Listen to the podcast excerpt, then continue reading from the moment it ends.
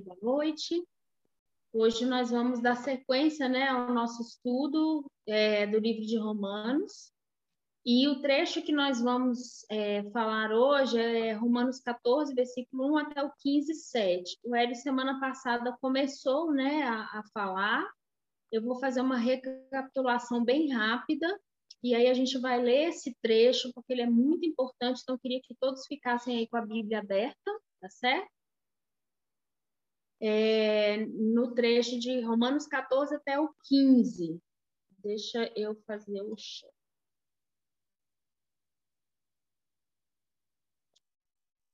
Apareceu aí para vocês?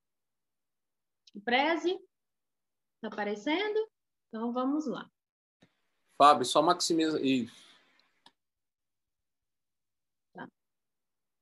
Deixa eu ajeitar aqui para ficar melhor para eu acompanhar. Bom, é, semana passada o Hélio começou recapitulando o que a gente já tinha visto né, em Romanos, foi uma, um longo trajeto do capítulo 1 até o capítulo 11 é, só para a gente relembrar né, de todas as palavras, conceitos bíblicos e teológicos que nós vimos, né, evangelho, graça, salvação, pecado, a lei, a soberania.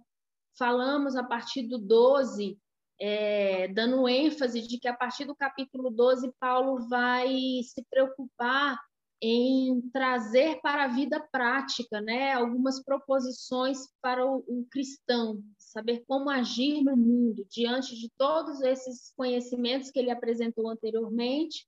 Agora ele está falando de uma praticidade que é aquilo que devemos seguir no nosso dia a dia.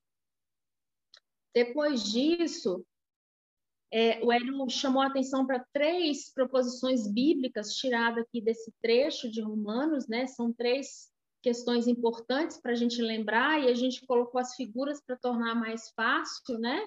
É, que conhecimento sem prática não tem sentido, né? Vai só enchendo ali a, a mente e uma pessoa que tem muito saber teológico e não consegue praticar, ela na verdade é, acaba se distanciando do próprio Deus. E a prática da vida cristã, ela é impossível se você não conhece a palavra. Então, são dois conceitos indissociáveis, né? O próprio Jesus fala é, da importância da, da gente praticar aquilo que nós conhecemos da palavra de Deus. Depois disso, é, nós vimos a importância de percebermos que as nossas características pessoais e os dons do Espírito que Deus distribui a cada um marca a nossa pessoalidade. E isso nos torna pessoas singulares. E na nossa singularidade, é, Deus vai nos usar no corpo e isso tem um propósito maior. Então, é, diante né, dessas duas proposições, nós juntamos aqui é, o propósito de vida do corpo de Cristo, que é você entender, conhecer a Deus através das Escrituras, praticar aquilo que você aprendeu. Junto a isso, você entender que você foi criado é, com dons e talentos que Deus colocou em você para você ser uma pessoa singular, né? A sua personalidade é importante e isso somado a outras pessoas é, compõe o corpo de Cristo e esse corpo ele ele vai se completando para um propósito maior, né? É, diante dessas verdades, a gente pode caminhar mais um pouquinho relembrando a partir aqui do início do capítulo 12, que é essa sessão toda até o 16, nós tiramos duas dicas né, do apóstolo Paulo. Primeiro versículo de Romanos 12, que ele vai falar para a gente apresentar os nossos corpos como sacrifício vivo. Nós aprofundamos bastante isso né, na, em alguns é, cultos anteriores. Então, essa oferta, esse entendimento que a gente precisa se doar para Cristo é de forma prática também, né? Apresentar os nossos corpos como sacrifício vivo, santo e agradável a Deus, que é o nosso culto racional. Então, existe uma racionalidade, eu preciso ter consciência daquilo que eu faço.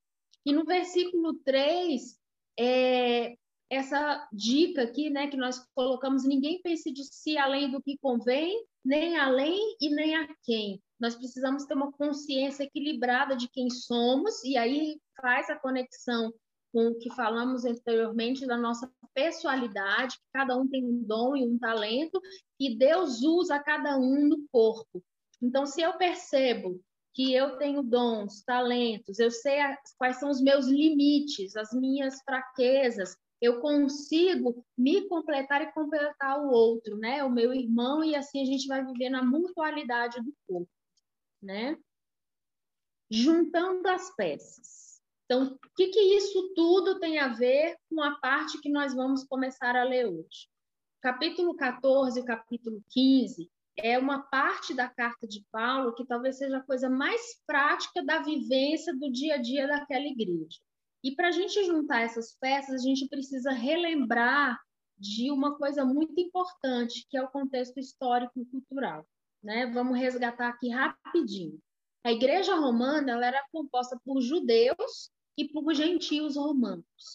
Na tradição judia, aqueles irmãos tinham uma série de vivências, de comportamentos, de crenças, de valores que vinham da cultura deles. Da mesma forma, os romanos. Eles tinham culturas, valores, crenças que vieram da cultura deles. A partir do momento que eles aceitaram Jesus é, e que o evangelho passa a fazer parte né, da vida deles, eles vão ser colocados para uma convivência de corpo. E aí começam a acontecer alguns conflitos. É, esses conflitos vão gerar uma demanda, vamos dizer assim, que vai fazer com que Paulo é, precise escrever essa carta né, para a igreja, fazendo algumas recomendações. Então, resgatando lá no início que nós falamos, era uma igreja que tinha alguns problemas relacionais, os judeus judaizantes, ou os irmãos que eram né, de tradição judia, queriam impor algumas regras para os irmãos romanos, existiam conflitos de interesses, e, enfim. E tudo isso gerou alguns problemas relacionais dentro da igreja. Então, Paulo vem descrevendo todo o conceito de pecado, do evangelho, da justificação, da obra de Cristo, ele vai montando é, uma argumentação e uma fundamentação teológica para que chegue no momento da carta em que ele vai tratar especificamente de acontecimentos relacionados a desavenças dentro dessa igreja. É, se vocês é, pararem um pouquinho para pensar, todos nós sabemos que os judeus têm problemas, problemas não, mas eles têm na cultura deles, por exemplo, não comer carne de porco, certo? Então, isso era um problema para eles. Os romanos, na sua tradição cultural, eles tinham uma festa ao deus Baco, né? Que era muito comum e que eles bebiam muito durante muitos dias. Então, era um problema cultural dos romanos. Agora, pensa, um grupo que não come e um grupo que bebe muito. Juntou todo mundo na igreja, um falando do outro, e aí talvez esse seja o grande motivador da, da desavença aqui que Paulo vai começar a tratar. Mas para nós, o que é mais importante é a gente extrair os princípios bíblicos que estão contidos nesse trecho. Por isso que eu queria ler com vocês, e eu vou ler da seguinte forma. Eu subdividi essa sessão, porque é um assunto inteiro, em três partes. Então, Romanos 14, de 1 a 12, depois eu vou ler 14, de 13 a 23, e depois Romanos 15, de 1 a 7. Então, eu queria que vocês agora abrissem a Bíblia para acompanhar a leitura comigo. Eu vou fazer a leitura bem devagar. Eu vou ler na versão Almeida e atualizada, certo? Então, primeira leitura de 1 a 12. Quem tiver com a Bíblia em papel, é importante estar tá aí a mão, lápis, alguma coisa para fazer anotação de algumas palavras que eu vou chamar a atenção de vocês. Vou começar a leitura. Romanos 14, de 1 a 12. Acolham. Quem quiser já sublinhar a palavra acolher. Acolham quem é fraco na fé, não porém para discutir opiniões um crê que pode comer de tudo, mas quem é fraco na fé come legumes. Eu quero que você imagine Paulo escrevendo para esses irmãos judeus e romanos convivendo na mesma igreja naquela época com problemas de comida e problemas de bebida, tá? Dentro da cultura deles. Três, quem come de tudo não deve desprezar o que não come. E o que não come não deve julgar o que come de tudo, porque Deus o acolheu. Quem é você para julgar o servo alheio? Para o seu próprio dono é que ele está em pé ou cai, mas ficará em pé, porque o Senhor é poderoso para o manter em pé. Alguns pensam que certos dias são mais importantes do que os demais, mas outros pensam que todos os dias são iguais. Cada um tem opinião bem definida em sua própria mente. Versículo 6. Quem pensa que certos dias são mais importantes, faz isso para o Senhor. Quem come de tudo, faz isso para o Senhor, porque dá graças a Deus. E quem não come de tudo é para o Senhor que não come e dá graças a Deus. Porque nenhum de nós vive para si mesmo, nem morre para si mesmo. Porque se vivemos, é para o Senhor que vivemos. Se morremos, é para o Senhor que morremos. Quer, pois, vivamos ou morramos, somos do Senhor. Foi precisamente para esse fim que Cristo morreu e tornou a viver, para ser Senhor tanto de mortos como de vivos. Você, porém, por que julga o seu irmão? E você, por que despreza o seu irmão? pois todos temos de comparecer diante do tribunal de Deus. Como está escrito, por minha vida, diz o Senhor, diante de mim se dobrará todo joelho e toda língua dará louvores a Deus. Assim, pois, cada um de nós prestará contas de si mesmo diante de Deus. Amém? Então, esse trecho aqui, ele dá essa ênfase nessa rivalidade, nessa briga que tinha entre os irmãos por causa das tradições culturais, das vivências. Então, aqui a gente tem um problema com comida, com bebida e dias consagrados. A ideia de que existe um dia santo, o outro acha que todo dia é santo, enfim. Quer falar alguma coisa? Agora vai vir uma outra parte, tá? a partir do 13 até o 23. Portanto, diante né, do apresentado, deixemos de julgar uns aos outros. Vocês prestaram atenção de quantas vezes Paulo está falando para a gente não julgar o irmão, e aqui ele fala: deixemos de julgar uns aos outros. Ninguém está aqui isento do julgamento, né? Pelo contrário, tomem a decisão de não pôr tropeço ou escândalo diante do irmão. Eu sei e estou persuadido no Senhor Jesus, Jesus de que nada é impuro em si mesmo, a não ser para que pensa que alguma coisa é impura, para esse é impuro. Pausa. Eu queria fazer uma pausa exatamente aqui e ler rapidinho com vocês Mateus, é, Sermão do Monte, olha o que Jesus vai falando. Versículo Mateus 6, do versículo 22 ao 23.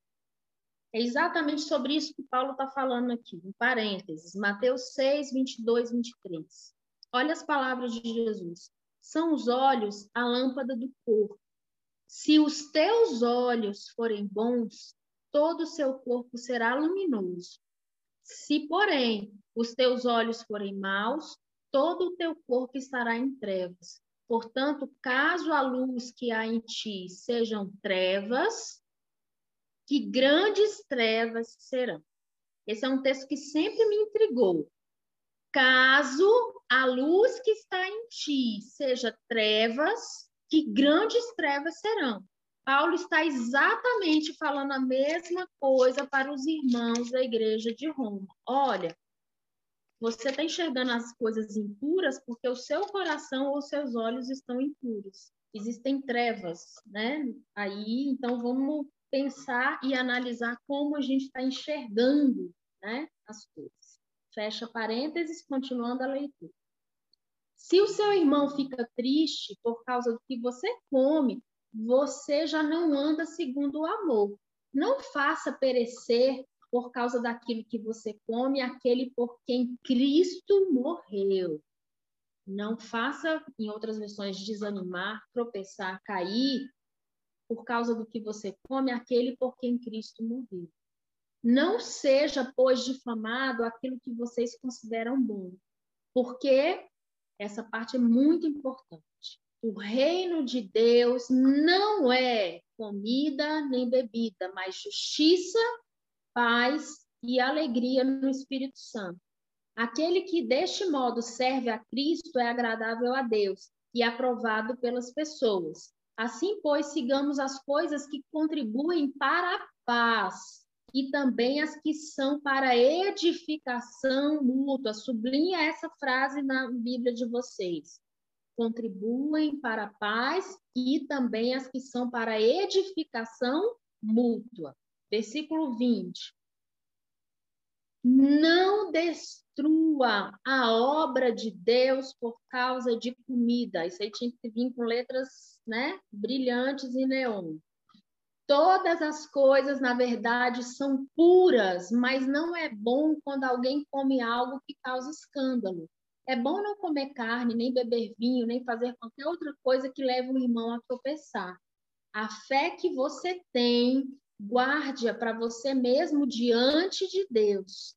Bem-aventurado é aquele que não se condena naquilo que aprova, mas aquele que tem dúvidas é condenado se comer pois o que ele faz não provém de fé, e tudo que não provém de fé é pecado. Essa parte aqui, ela é bem difícil, né? Mas não acabou, mas vamos continuar. Romanos 15, do 1 ao 7. Fechando a propaganda. Ora, nós que somos fortes na fé, temos de suportar as debilidades dos fracos e não agradar a nós mesmos. Portanto, cada um de nós agrade ao próximo no que é bom para edificação, outra palavra que se repete aqui. Porque também Cristo não agradou a si mesmo, pelo contrário, como está escrito, os insultos dos que, dos que te insultavam caíram sobre mim. Pois tudo que no passado foi escrito para o nosso ensino foi escrito, a fim de que, pela paciência e pela consolação das Escrituras, tenhamos esperança. Ora, o Deus da paciência e da consolação lhes concede o mesmo modo de pensar de uns para com os outros, segundo Cristo Jesus, para que vocês, unânimes e a uma só voz, glorifique o Deus e Pai de nosso Senhor Jesus Cristo. Portanto, acolham uns aos outros, como também Cristo acolheu vocês para a glória de Deus. Romanos capítulo 14, versículo 1, o primeiro verbo é acolham os fracos na fé. A sessão acaba do mesmo jeito. Portanto, acolham uns aos outros, como também Cristo acolheu para a glória de Deus. E agora, voltando aqui rapidinho, eu já vou terminar minha contribuição e o Hélio vai continuar. É, nós podemos dividir esse trecho da seguinte forma. Conceito número um que Paulo quer enfatizar no primeiro trecho que nós lemos. O acolher é diferente de julgar e a nossa postura de acolhimento deve ser uma e o nosso modo como entendemos o julgar também tem que ser baseado na palavra. São coisas distintas. Não cabe a nós o julgar, né? Segundo, ele dá uma ênfase no conceito do que é o reino de Deus e como deve ser a nossa postura como discípulos de Jesus. O nosso modo de agir é baseado no Mestre. E terceiro ponto, edificar e acolher em amor. São os três pontos chaves que Paulo vai enfatizar nessa parte. E agora eu vou passar. E ele vai agora conectar todas as coisas. Vamos pensar que uma pessoa leu a Bíblia e só leu esse versículo. como que vocês acham que ela vai pensar, o que vai vir na cabeça dela se ela ouvir, se ela ler esse versículo e parar nele? Não vos associeis com os impuros. Rapaz, eu tenho que ficar trancafiado dentro da igreja. E ainda corre o risco de lá eu me deparar com o espelho e me assustar. Então, olha a sequência. 10.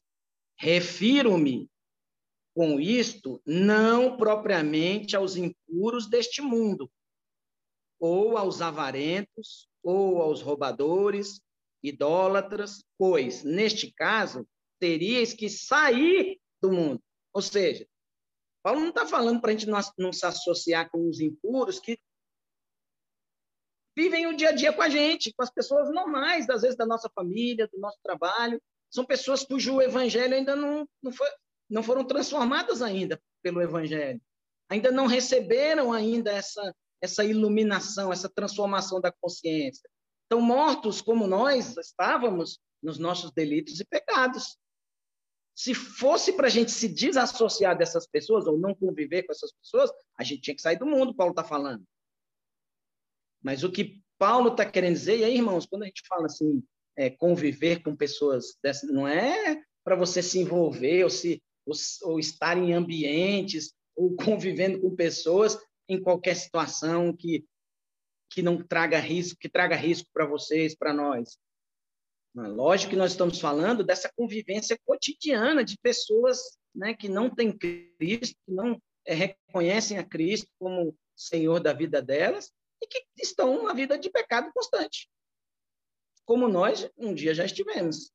Então, assim, hoje todos são pecadores, mas hoje a gente tem a consciência de que somos pecadores e precisamos da misericórdia e da graça do Senhor e pedimos perdão todo dia.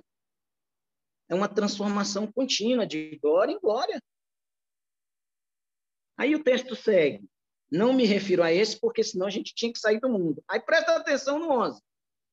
Mas agora vos escrevo que não vos associeis com alguém que, dizendo-se irmão, for impuro, ou avarento, ou idólatra, ou maldizente, ou beberrão, ou roubador, com esses tais, nem sequer ou mais. Olha que coisa, irmão. Aí olha o 12. Pois, com que direito haveria eu de julgar os de fora? Não, jul... não julgais vós os de dentro? Ou seja, o que, que Paulo está dizendo? A gente deve julgar os de dentro. A gente deve avaliar, discernir uns aos outros. Para quê?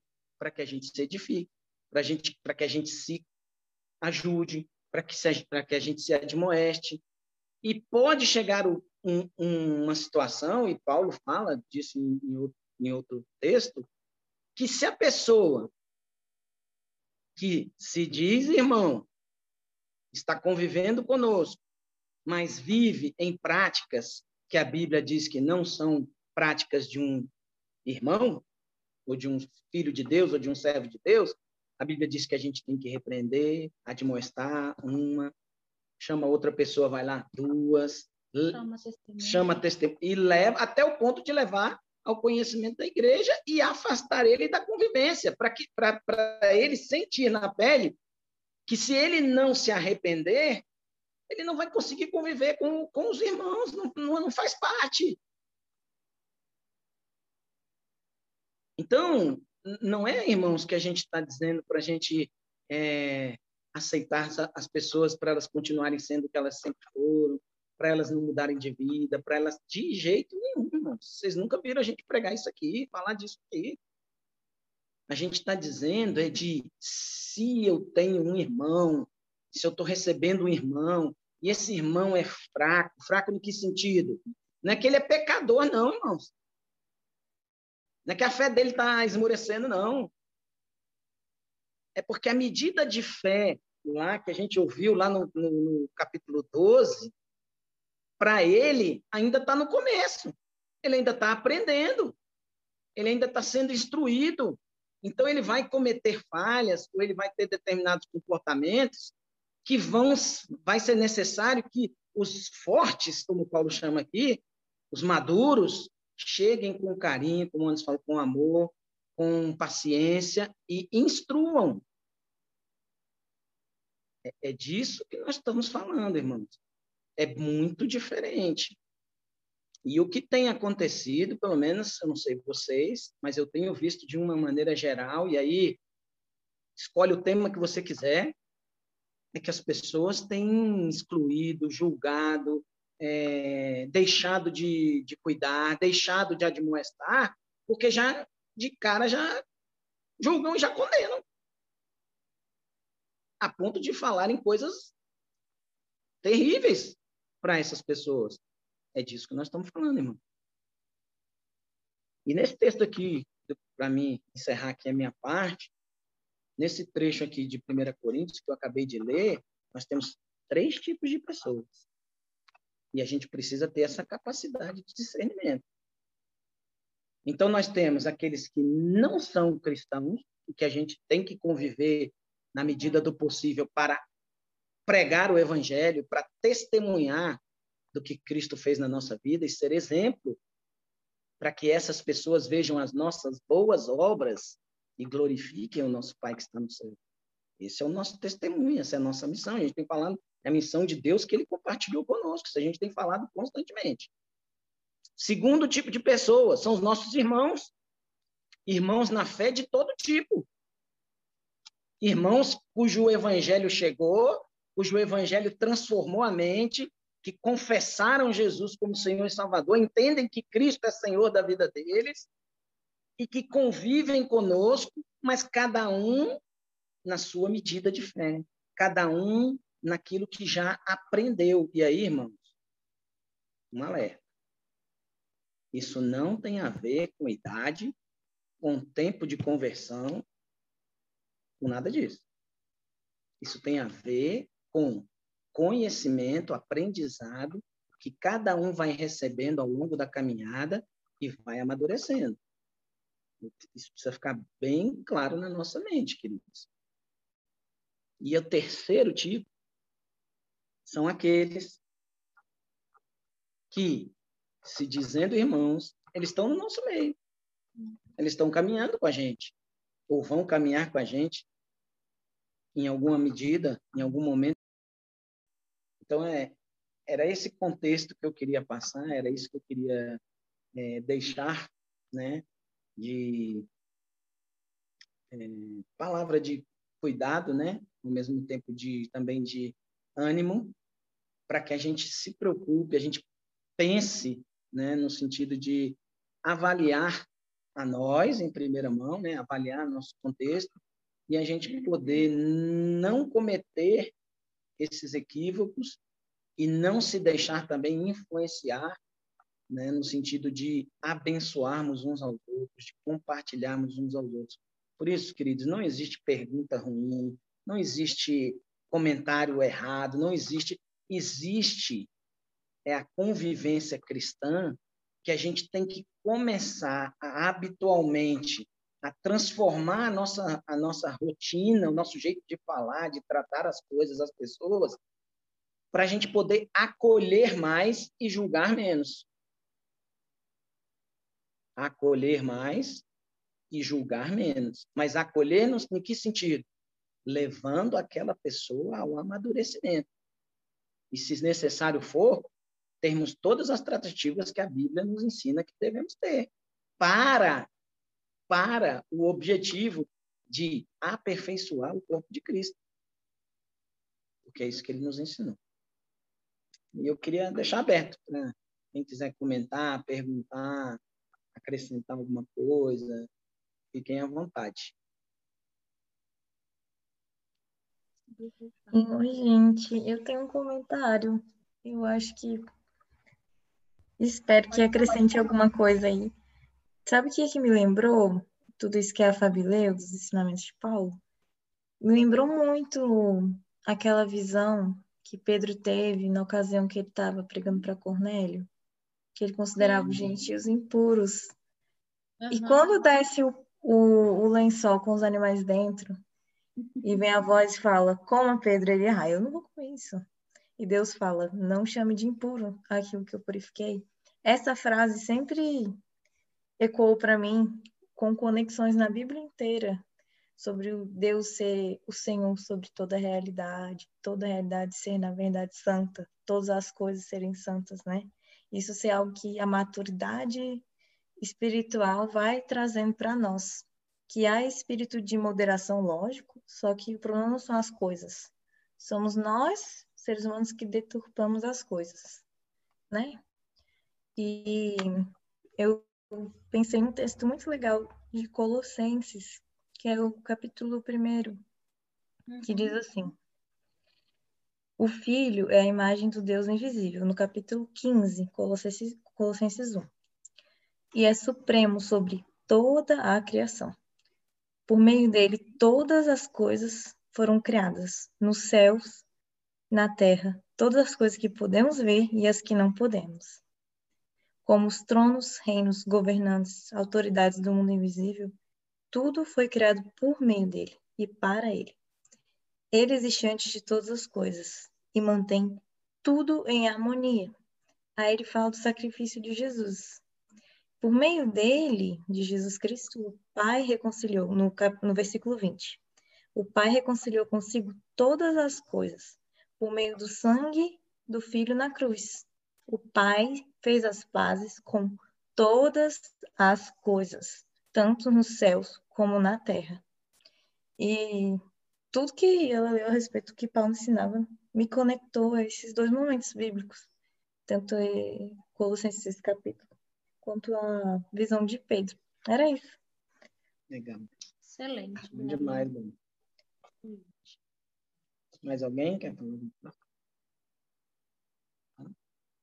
Não, é, é, o texto que a Bela leu, quem acompanhou quando a gente falou do, das esferas de poder, né? É, do capítulo 13, é exatamente isso. Se a gente consegue entender que ele é soberano em todas as coisas, né? Como o próprio Jesus falou aqui, de que as coisas são impuras para quem tem o olho impuro. É, há uma transformação de mente completa, né? De, de você olhar a partir do reino, a partir dos princípios bíblicos e entender se eu enxergo que uma pessoa está morta nos delitos e pecados, ela é digna de misericórdia, do alcance do evangelho, do poder do evangelho para transformação, para salvação, né? E não a exclusão ou o rótulo e a separação. É, Jesus morreu para ser aquele que nos une, né? E o propósito é edificação mútua. Muito bem. Muito bem. Mais alguém? É, é, vendo o contexto de Romanos, gente, aqui, Marco falando, tá? é, no contexto de Romanos ficaria muito esquisito Paulo falasse qualquer coisa ao contrário disso. Pensa bem a, a situação de levar aquele, todos aqueles capítulos ensinando a gente a reconhecer que as coisas não vêm de obrigações externas. E a gente vai de coisas para fazer e, e, e, sair ticando elas. Ele ensina a gente que o Espírito trabalha em nossas vidas de maneira que essas coisas acontecem individualmente e de maneira profunda e saem de dentro para fora. E que é esse o trabalho que o Espírito Santo tenta fazer. Então, ele nos ensina a lidar com a questão, com a noção de pecado, com o poder que o pecado tem, a fugir da, da, da armadilha da lei, e nos coloca depois na liberdade do Espírito Santo. E isso tudo falado, ele chega lá no final, ele vai falar alguma coisa diferente quando os irmãos estão obrigando os outros a viverem segundo suas próprias réguas, eu diria, né? a gente coloca uma régua e fala para o irmão: agora você vai viver segundo isso daqui. Se você sair um centímetro para lá, um centímetro para cá, você vai ser julgado por mim. É, não teria lógica, né? Ele apoiar esse tipo de atitude. Então, ele está exatamente questionando, e tem todo um, um contexto é, é, é harmônico, está tá em harmonia com o contexto de, de Romanos, ele tentar explicar exatamente isso. Ah, bom, o, texto nos, nos, remete a duas coisas. Uma, ou a gente começa a tratar as questões que são faladas e como as pessoas é, é, é, é, respondem a isso. Primeiro, as pessoas que julgam as outras e as pessoas, às vezes, que são julgadas e que julgam de volta, ou a gente esquece tudo isso, que eu acho que é que o texto está querendo dizer, esquece tudo isso, porque o que a gente a está aprendendo com o texto é dizer assim, a gente tem que aceitar os seres humanos, as pessoas como elas são. Agora, não é como elas são de uma maneira que vocês já colocaram aí, não é de qualquer maneira. Mas a gente tem que aceitar as pessoas e não criar barreiras para que o Espírito Santo faça o trabalho que tem que fazer. Porque fez em mim, fez em você, ninguém nasceu pronto aqui. O evangelho não estava pronto no coração de ninguém. Né? Ele foi trabalhado. Quantos de nós, durante anos, aprendemos? Então, o que ele está falando é exatamente isso. Alguns já tinham chegado a certos níveis que ele colocou, ele colocou como fortes, e os novos que estavam chegando, ele colocou como fracos. Ele falou assim: vocês conseguem entender as coisas melhor, vocês que são fortes. Então, tenham cuidado com o pessoal que está chegando, porque vocês já foram fracos um dia. Vocês já passaram por isso. Vocês sabem que o Espírito Santo vai trabalhar a vida de vocês, está tá trabalhando a vida de vocês e vai trabalhar a vida desses irmãos que também chegaram. Né? Eu acho que aí a gente fecha com esse com, com o versículo para mim que ficou mais mais é, é, que resume. Por, por isso, parem de criticar uns aos outros. Pelo contrário, cada um de vocês resolva fazer, não fazer nada que leve o seu irmão a tropeçar tem o pecado ou cair. Quer dizer, aí a gente essa é a questão, né? A gente às vezes leva os julgamentos tão a sério ou é, coloca isso como centro do evangelho, quando não é. Jesus nunca falou isso, né? E, e a gente vai, vai, vai, vai começar a sofrer em relação a isso. Isso é uma coisa. Aí eu digo que a outra coisa que são a gente imagina assim, então são outros textos e outros contextos é a parte da exortação ou a demonstração, como o, o, o Anderson falou. Que aí eu acho que faz parte de uma outra coisa. Não é exatamente isso. Aqui ele está tá realmente cortando arestas para que a gente possa conviver, as pessoas diferentes possam conviver e, e, e, e assim, fazer surgir o evangelho, porque o evangelho ele é plural, o evangelho ele é coletivo. A gente não consegue viver o evangelho sozinho, a gente precisa viver com pessoas. E quanto mais diferentes e mais esquisitas e mais é, incômodas a nós, mais o evangelho vai, vai funcionar. É, a verdade é essa: o evangelho foi feito para que pessoas estranhas e diferentes consigam conviver. Né? E eles assim, então comecem a fazer isso. Tá? Não, não, não, não tragam impedimentos para que o evangelho se desenvolva logo no começo, porque vocês sabem que não é assim. Né? É, Legal, Marcão. Deixa. Ah. Eu só queria complementar, complementando rapidinho né? a ideia do Marco, é, eu acho que o texto ele fala também, ele dá uma ênfase nessa questão da consciência da pessoa, né? Que a gente precisa é, respeitar, considerar, porque a gente tem uma gama de atitudes que não são nem certo nem errado, acho que é isso que o texto fala, né? Então a gente pode dividir, né? É, é, no, próprio livro, né? textos que falam, olha, com esses aqui nem comais, né? São os pecados, né? Que são a base de princípios bíblicos que a gente vivencia, a gente aprende na doutrina. Agora, tem uma, uma série de coisas na vida cristã que, que não está certo nem errado, ele coloca aqui, né? Para um, não deixa de comer a carne, está comendo para Deus, o outro come e está para Deus também. Então, é uma gama de atitudes, né? que não é certo nem errado, que está muito de acordo com o que a pessoa considera bom né, para Deus. E ele ainda coloca como sendo mais forte aquele que pode tudo, né? aquele que entendeu. Né? Então, tem esse, o mais fraco é aquele que acha que é pecado, que Deus não se agrada disso, com muitas regras. Né?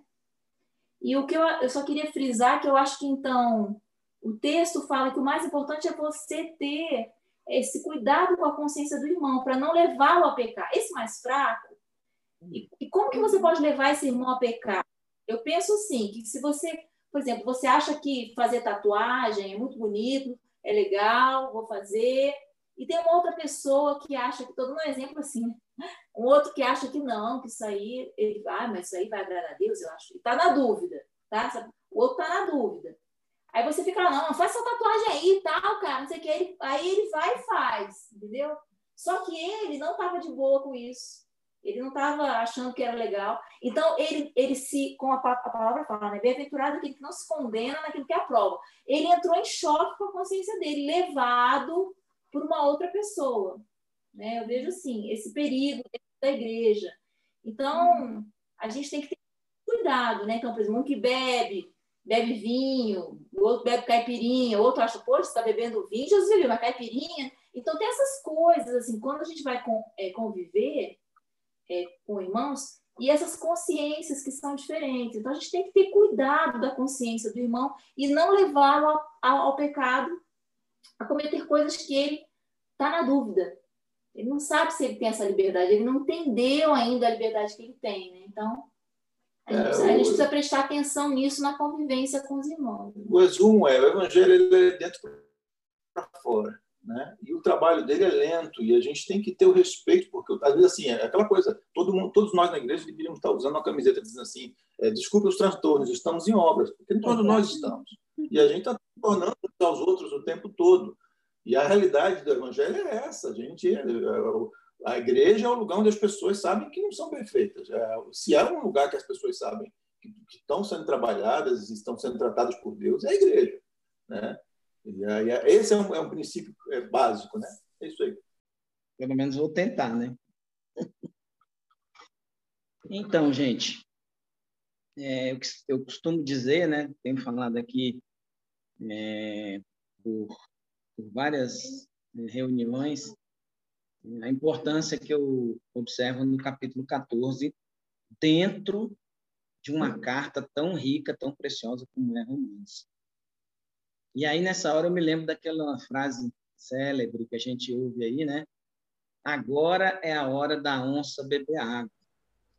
Agora é a hora da gente separar os homens dos meninos, ou as mulheres das meninas. É, é agora, é nesse momento, que Paulo chama né, os irmãos a botarem, colocarem em prática tudo aquilo que eles aprenderam como fundamento da fé deles. É, parece, fica parecendo que Paulo está apenas fazendo uma menção ou chamando a atenção dos irmãos é, num determinado assunto que eles estavam tendo problemas. Mas eu enxergo esse capítulo 14 de Romanos muito mais que isso. Eu enxergo ele como um convite né, que Paulo está fazendo, ó, já que vocês estão vivendo isso aí tudo, então é a hora de vocês colocarem em prática toda a experiência de fé que vocês têm aprendido com tudo isso que eu falei do 1 a 11. Então, é, a gente precisa interiorizar aqueles, é, primeiro, aquelas duas expressões que Paulo usa no capítulo 12. Apresenteis os vossos corpos como sacrifício vivo e não penseis de vocês mesmos além daquilo que convém, mas pense cada um na medida da fé que Deus repartiu. E em outro momento, a gente lembrar daquilo que a gente falou na, na, na semana passada, em relação a, aquele conceito de conhecimento estar associado à prática. Ou seja, tudo que eu aprendi como fundamento de fé, até o capítulo 11, eu tenho que aplicar isso na minha vida cotidiana, principalmente no meio dos meus irmãos. E, em segundo momento, entender que isso eu faço a partir de um, uma experiência pessoal que eu tenho é, minha com Deus, a partir dos, dos talentos, dos dons, das características que Ele me deu, da ação do Espírito Santo na minha vida, que isso é singular, mas que também eu preciso fazer com que isso se dilua no corpo. Que eu passo a integrar parte de, outra, de outras pessoas e outras pessoas passam a entregar, integrar as partes dela comigo. Então, é uma fusão aí de é, experiências, de comportamentos, de vivências, que Paulo convida os irmãos a colocar isso em prática. Dito isso, né? Então, fazendo esse link, né, e tudo que a Fábio falou, tudo que nós é, viemos falando nesses, nesses últimos meses acerca de Romanos, a pergunta que fica é a seguinte: Porque tudo que a gente aprende na Bíblia, a gente traz para os nossos dias, né? A Bíblia foi escrita, o cano foi finalizado já há muitos anos, né? E tudo que a gente aprende, lê, ouve, né, estuda, a gente traz para os nossos dias, observa o que está acontecendo ao, ao, nosso redor, né? Falamos no, no último domingo que a gente teve junto.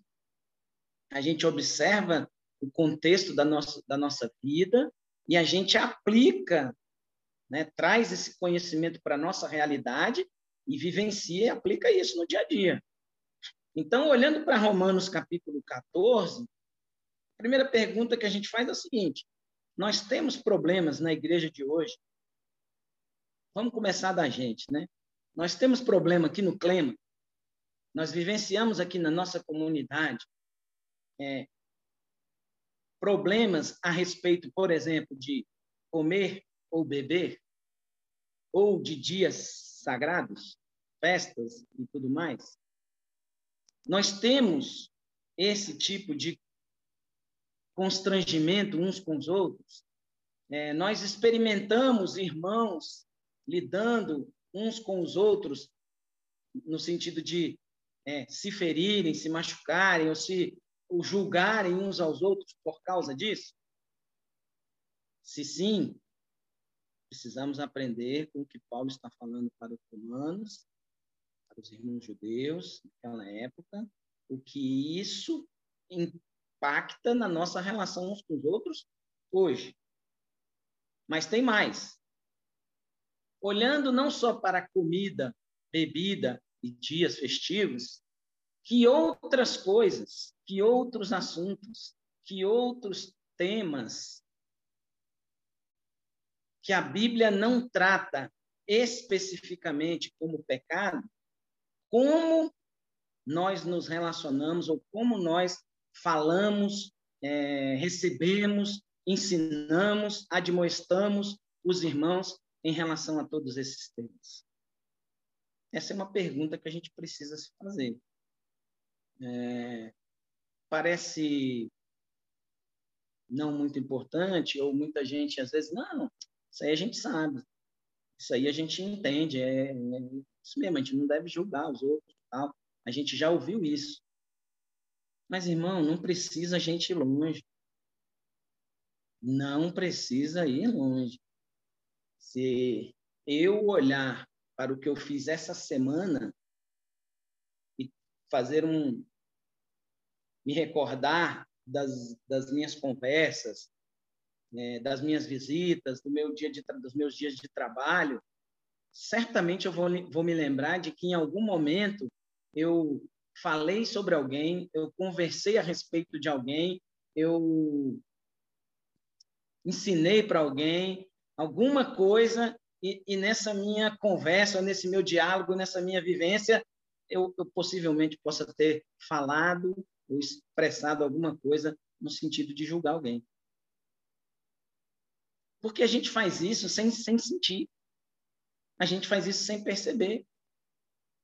A gente faz isso assim com uma facilidade que nem, nem, mesmo, a gente, nem mesmo a gente sente, percebe ou se dá conta. E às vezes, né, como é comum, acaba passando desapercebido. Só que, a depender do volume e da intensidade com que se faz isso, da, da constância como se faz isso, isso pode prejudicar a vida de muitas pessoas, assim como nós vimos relatado aqui no capítulo 14. Então, eu queria hoje, diante de tudo isso que a gente conversou, nesses minutos finais, né, a gente tem aí já ainda uns, uns 20 minutos, é, eu queria é, propor né, e, e colocar, abrir, Irmãos, a ideia não é a gente ficar aqui debatendo sobre ah, pode isso ou não pode, é certo fazer isso ou não é. Não é isso.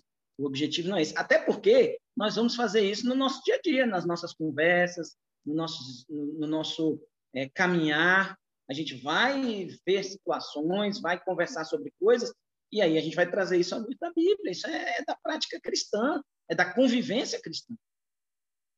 Mas o objetivo aqui é se existe algumas coisas que incomodam, que é, faz com que alguns de nós tenham dificuldades para conviver com outros irmãos, para se relacionar com outros irmãos, para acolher outros irmãos, a gente precisa tratar isso.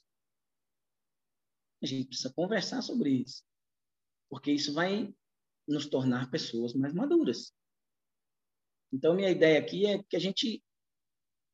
Vou colocar aqui na mesa. E aí, irmãos, vai um, um, vale um comentário aqui, mas é que eu sei que tem, tem algumas pessoas, né, muitos de nós, alguns de nós, né, tem dificuldade às vezes, né, não fica envergonhado de falar, de se posicionar, de se pronunciar, e, e, e fica parecendo que a gente está cobrando isso de vocês. Irmãos, de maneira nenhuma.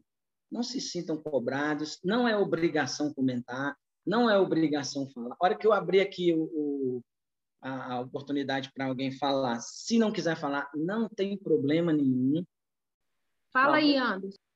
Não, eu, eu, eu quero fazer um, um destaque, gente. Aí queria muita atenção de vocês.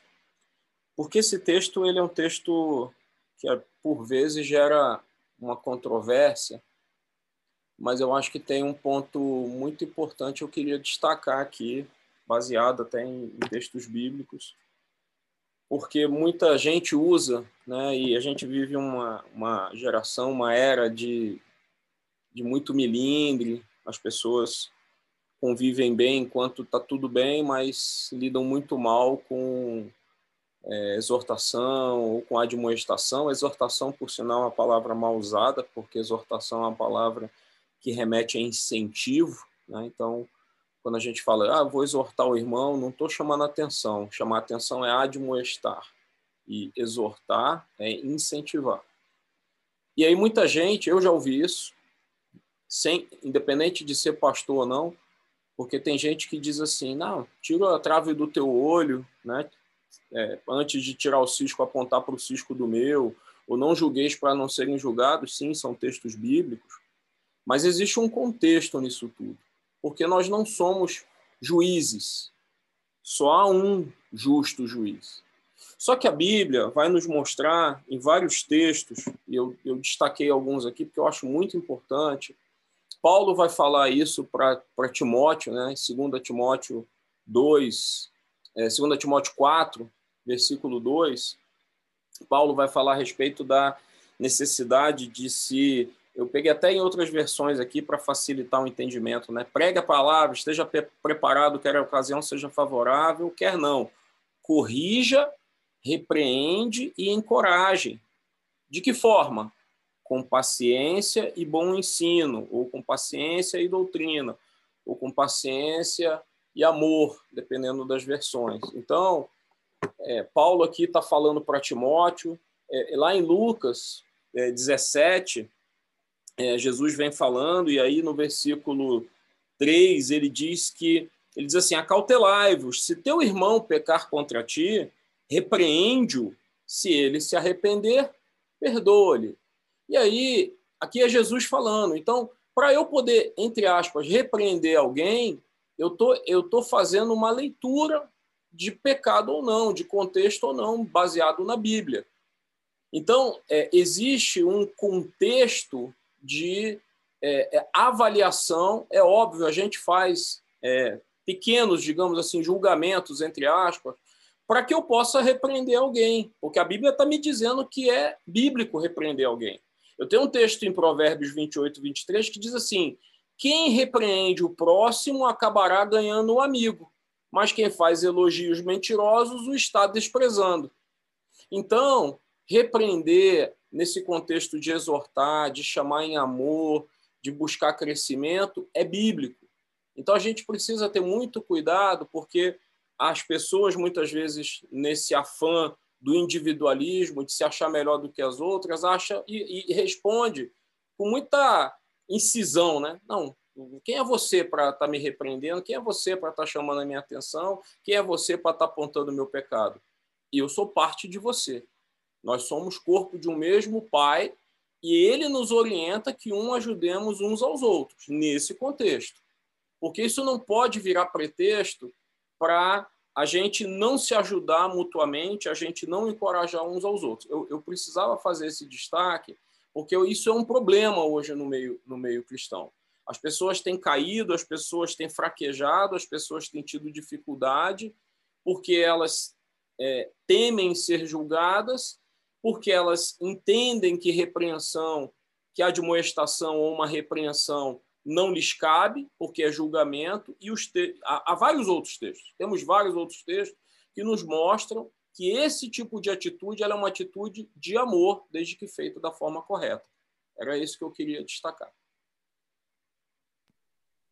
É, complementando aqui o que o Anderson falou, o conceito é, de acolhimento também é um pouco deturpado, né? As pessoas acham que o acolher é você aceitar a pessoa do jeito que ela é, aquele discurso, né? Que vem para Jesus do jeito que você está e continue do mesmo jeito. Não é isso. O acolher tem a ver com hospitalidade, com receber, estar disposto né, a servir o outro. E aqui, é, como eu fiz na leitura, a ênfase é a edificação mútua é, eu acho que o Hélio ia explicar a questão também do julgar. O julgar que não é para a gente fazer é o julgamento no sentido de você determinar sentença e rotular a pessoa para excluir. Agora, avaliar a base de critérios bíblicos a conduta do seu irmão é diferente, né? É uma avaliação, é, é você se colocar à disposição de ajudar o outro na caminhada, na edificação, na troca. Isso é diferente desse julgar que, que rotula, que exclui a pessoa e já condena, né? É, então, eu acho que esses Fábio, conceitos precisam ser bem colocados, né, Anderson? Pode é, falar. E até porque, só mais um, um comentário rápido: omissão também é pecado. Então, quando Isso. a gente vê alguém pecando numa situação de dificuldade e a gente não fala nada, a gente também está pecando. Exatamente. É, eu estava comentando com ele hoje à tarde que, sem perceber, nós vivemos numa sociedade que nos educa a julgar as pessoas de forma rápida e pela aparência. Isso tem esse lado nocivo, né? Que é a questão da, da dessa sociedade de aparência, de Instagram, de mostrar que está bem, que não está, e que a pessoa é, prontamente tem que emitir opinião isso não tem a ver com a nossa relação no corpo. A relação no corpo é feita através de, uma, de um relacionamento profundo, de uma amizade espiritual, de uma caminhada, enfim. Então, é, o Anderson, na verdade, o Anderson antecipou uma fala que eu faria mais na frente, né, porque no contexto do, do capítulo aqui em questão, o julgamento do qual Paulo está falando é esse que a Fábio acabou de explicar. Não é um julgamento no sentido de você ter a capacidade de, de discernir, e a palavra acho que mais apropriada aí é discernir o que é certo e o que é errado, e a partir disso você entender que você precisa ajudar o outro a ser corrigido, a melhorar, a caminhar na fé, e, e, como o Anderson falou, é, realmente existe essa, essa característica aí das pessoas se melindrarem quando elas são chamadas a, a, a não é nem não é nem chamada atenção, é você chamar a pessoa à realidade, aquilo que está sendo perigoso para ela, a um caminho que ela que ela pode estar adentrando que vai levar ela, a, pode levar ela à morte, à morte espiritual, à doença espiritual, a ficar, né, de, é, apartada né, da comunhão porque se milindrou com uma admoestação. Né? E isso que o Anderson chamou a atenção é, é muito sério. Eu, eu vou ler com vocês, né, depois que eu fechar aqui a, aquilo que eu estava tentando chamar a atenção de vocês, que é o próprio Paulo, no capítulo 5 de Coríntios, ele vai fazer é, uma, uma, um chamamento à igreja de Corinto, falando para a gente julgar mas julgar nesse contexto de discernir e, em discernindo, admoestar, né? É levar o outro à reflexão e ao arrependimento, caso ele esteja cometendo um pecado. No caso aqui, o que Paulo está tratando não é de irmãos que estão pecando. Não é de irmãos que estão, embora eles também pecassem, é lógico, né? Pecam quando julgam, pecam quando excluem, pecam quando é, fazem distinção, né? Fazem acepção, como ele fala lá no começo da carta.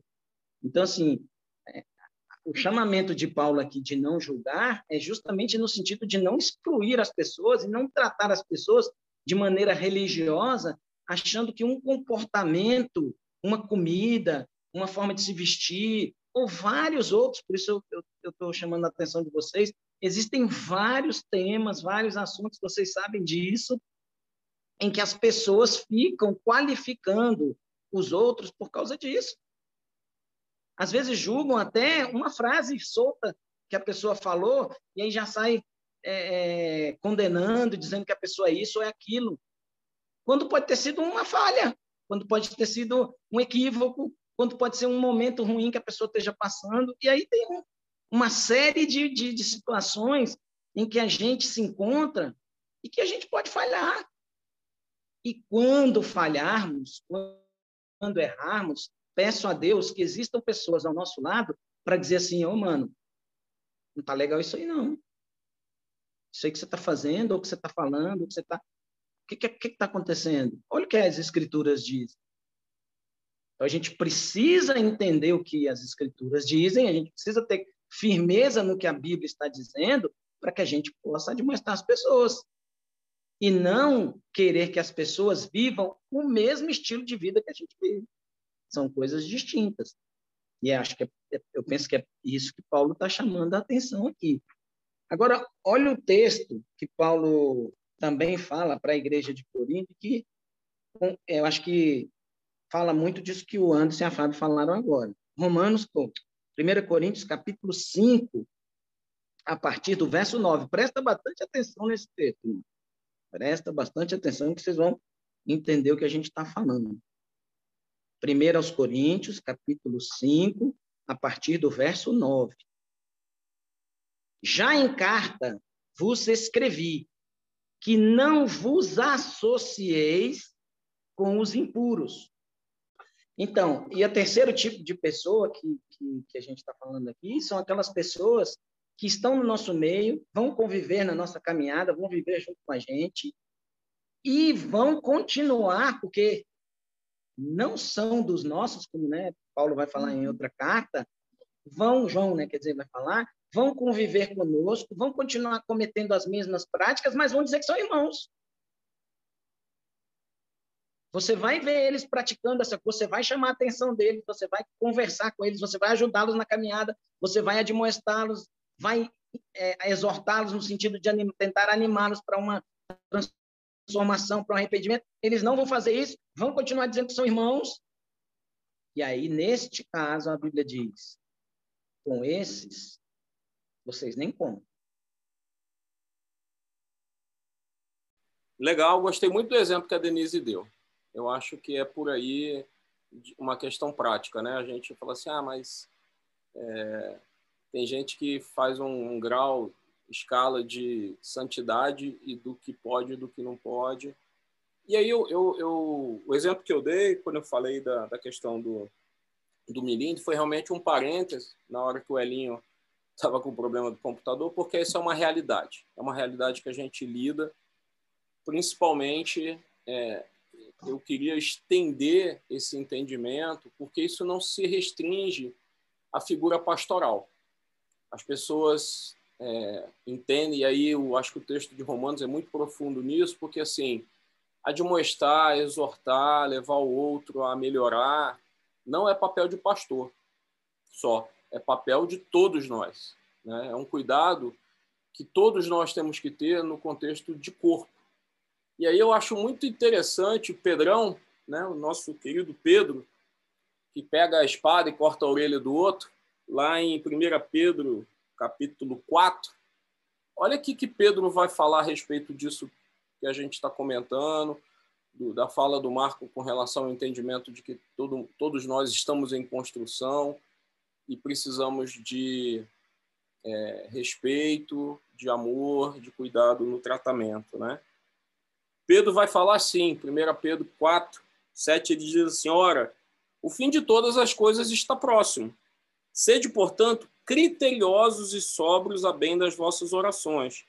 Acima de tudo, porém, tende amor intenso uns para com os outros. Porque o amor cobre multidão de pecados. Sede mutuamente, mutuamente hospitaleiros, sem murmuração. Aí vem o 10. Servir uns aos outros conforme o dom que recebeu, como bons dispenseiros da multiforme graça de Deus. E aí o 11 ele dá o contexto de, de que forma se faz isso. Se alguém fala, fale de acordo com os oráculos de Deus. Se alguém serve, façam na força de Deus e ele continua. Então, a gente, para poder falar, tem que falar baseado nos oráculos de Deus, tem que falar de acordo com a palavra, tem que falar com fundamento. A gente não pode falar com os nossos achismos, a gente precisa falar com amor, com carinho, no entendimento de que um ajuda e suporta o outro, que todos estamos em construção, todos temos nossas dificuldades e lidamos com os pecados particulares de cada um, né? que todos pecamos, então não tem ninguém numa condição de mais santo do que o outro. Né? Todos nós estamos nessa condição de que estamos em construção. Eu adorei essa essa essa fala do Marcão. Acho que é realmente como isso nos representa, né?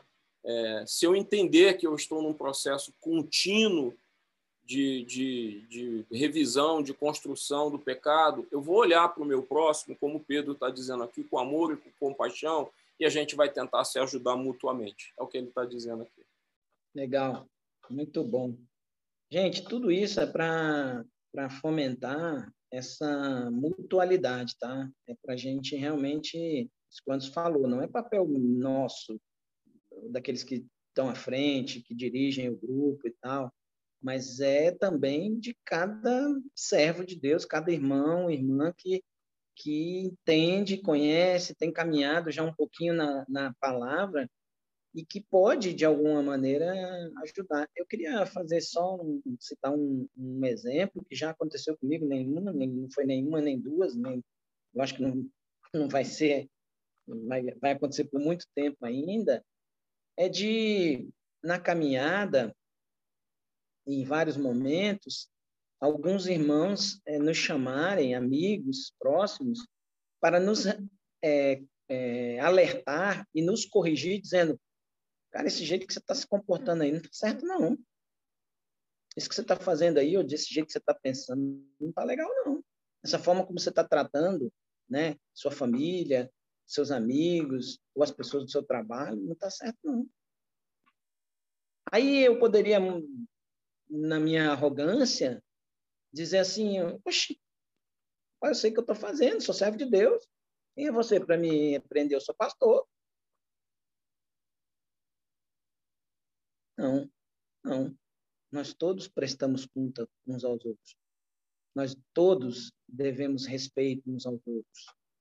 E eu tenho o maior cuidado quando um irmão me chama atenção, ou me, me, me, tenta me corrigir em algum aspecto, eu ouço, eu converso, eu estou sempre aberto, né? não sou dono da verdade, ninguém aqui é, somos todos servos de Jesus, somos todos irmãos uns dos outros e todos devemos prestar conta uns aos outros.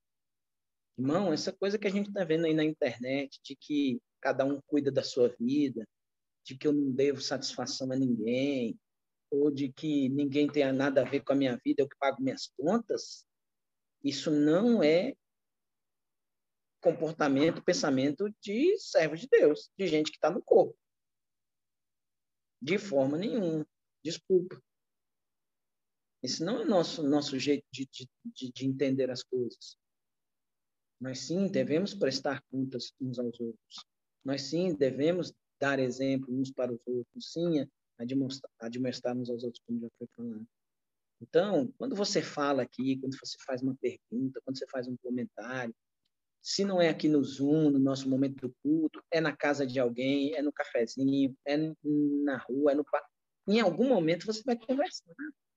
E são nessas conversas que a gente precisa abrir o coração, senão a gente não é curado, queridos. Senão a gente não cresce, o corpo é para isso. Se a gente se isola, e quanto mais a gente se isola, e quanto mais a gente fica na nossa, a gente cresce menos, ou cresce mais devagar. É o que Paulo fala em Efésios. Não tem para onde correr. Então, faz parte da caminhada, se a gente quer caminhar como uma família, né, que a gente cuide um do outro. Não é ficar se intrometendo, não é ficar é, tratando o outro como é, aquele que você, você fica vigiando né, a vida dele, ou fica dizendo tudo que ele tem que fazer ou deixar. Não, ninguém quer bedel de ninguém, não. Nós nos preocupamos. Então, quando a gente visita alguém, e vocês aqui, eu vou ser bem franco, vocês, alguns de vocês aqui já, já receberam visitas minhas, que eu vou abraçar vocês, que eu vou compartilhar o evangelho com vocês, que a gente vai tomar café junto. Já fiz isso várias vezes na minha casa, na casa de vocês, vou continuar fazendo. Mas também muitas vezes já fui na casa de alguns, né, para chamar, de mostrar, para conversar, para saber o que está acontecendo, para saber por que está assim, o que, que não entendeu, por que, que, que o que está fazendo está diferente do evangelho. Será que a gente que entendeu o evangelho diferente ou alguns estão caminhando em desacordo? Isso é amor, queridos, porque se não fosse amor, como eu, como eu já falei, a gente tava nem aí. Deixa, deixa o cara se estrumbicar. Deixa a pessoa se continuar no erro. Mas quando a gente corrige, é o que falou agora no, no capítulo de Pedro. E o amor, o amor cobre multidão de pecados. O que quer dizer isso? Senão que você está lá em amor, admoestando, conversando, compartilhando, para que ele não continue pecando para que nós não continuamos a pecar. Por isso a gente precisa ouvir uns aos outros, em nome de Jesus.